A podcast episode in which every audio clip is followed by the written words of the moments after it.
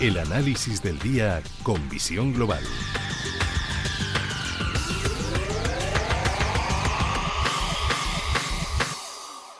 Y del mundo de los seguros, de las corredurías de seguros, vamos a otro mundo seguro, que es el mundo de la bolsa, el de nuestro negociado.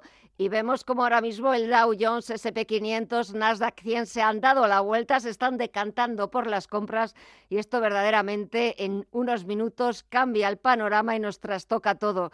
Pero quien nos lo va a explicar, como todos los jueves, es Mark Rives, cofundador de Blackberg. Muy buenas tardes, Mark.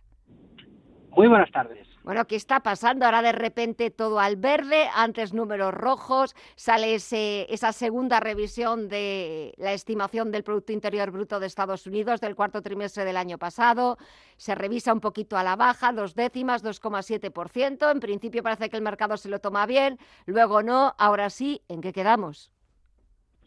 Sí, la verdad que estamos en una situación que el mercado pues se va definiendo poco a poco. Ya te vengo comentando en las últimas semanas que estamos en una zona de resistencias y en ese nivel, zona de resistencias, el mercado se debate. Yo creo que es buena noticia que después de lo que hemos vivido esta semana con, bueno, con las actas de la FED, el mercado se lo toma con bastante tranquilidad, con lo cual te diría que de momento el mercado sigue el camino del ajuste, de la tranquilidad, del descanso, pocas novedades, yo creo que es positivo lo que hemos visto esta semana. Eh, una semana en la que hemos asistido y mañana van a continuar una auténtica avalancha de resultados empresariales, sobre todo más aquí en Europa que, que en Estados Unidos, pero donde también hemos leído las últimas actas de la Reserva Federal estadounidense, ese dato hoy macroeconómico del PIB y mañana el importante, el que mira con lupa la Reserva Federal, ese deflactor de precios PCE ¿Qué nos va a contar?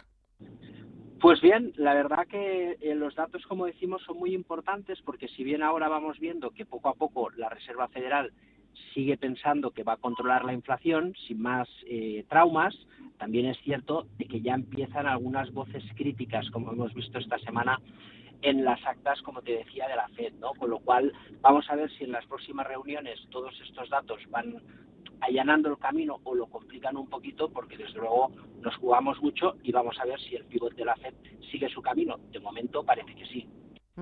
Eh, de momento parece que sí, es cierto que los datos, eh, los datos de inflación, las actas de la Fed, eh, los datos del mercado laboral, todos indican y da la sensación de que la Reserva Federal va a seguir subiendo tipos de interés, eh, quizás no de 50 puntos básicos, porque es verdad que ayer en las actas decían que pocos miembros del Comité de Mercado Abierto apostaban por una subida más agresiva, mucho más hawkish. Venga, de 50 puntos básicos quizás no sea necesaria, pero sí que va a ser necesario mantener los tipos de interés durante mucho más tiempo. La de marzo no va a ser el techo.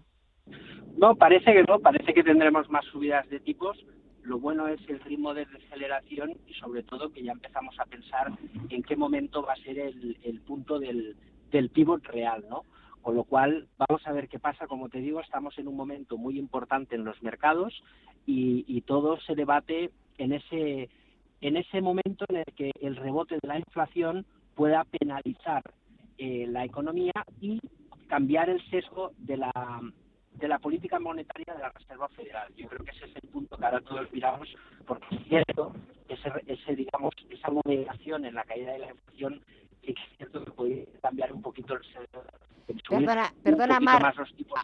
A, ver, perdona, es que se te está entrecortando la conversación y nos estamos perdiendo el análisis. A ver, eh, no, no, sé si vas en el coche o si te estás, si puedes, a ver, si vuelves a intentarlo y se te escucha mejor. Sí. A ver. A ver, ah, estaba, comentando sí, ahora. que, no sé si me... Sí, ¿no?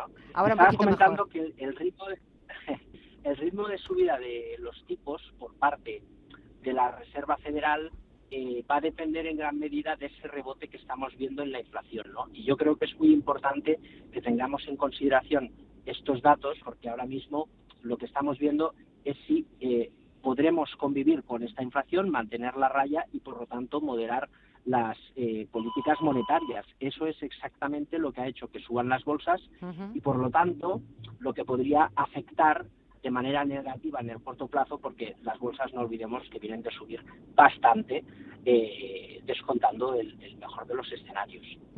Lo que no sube es el euro. La verdad es que no sé si es que está débil y el dólar está fuerte o qué está pasando con la divisa comunitaria. Sí, aquí yo creo que se está jugando también el, digamos, el ritmo que podríamos vivir de aceleración en los tipos de interés en caso de la eurozona, mientras que en Estados Unidos seguimos moderando, digamos, la subida de tipos. Yo creo que eso es lo que va a marcar el sesgo del eurodólar. Aún así pensamos que el dólar eh, debería de seguir corrigiendo eh, en, el medio plazo, ¿no? Es decir, que lo, normal es que a corto plazo veamos una subida continuada del euro, pero que el dólar se siga encareciendo una vez pase, digamos, ese cambio en el chip de la Reserva Federal y, de, y del Banco Central Europeo.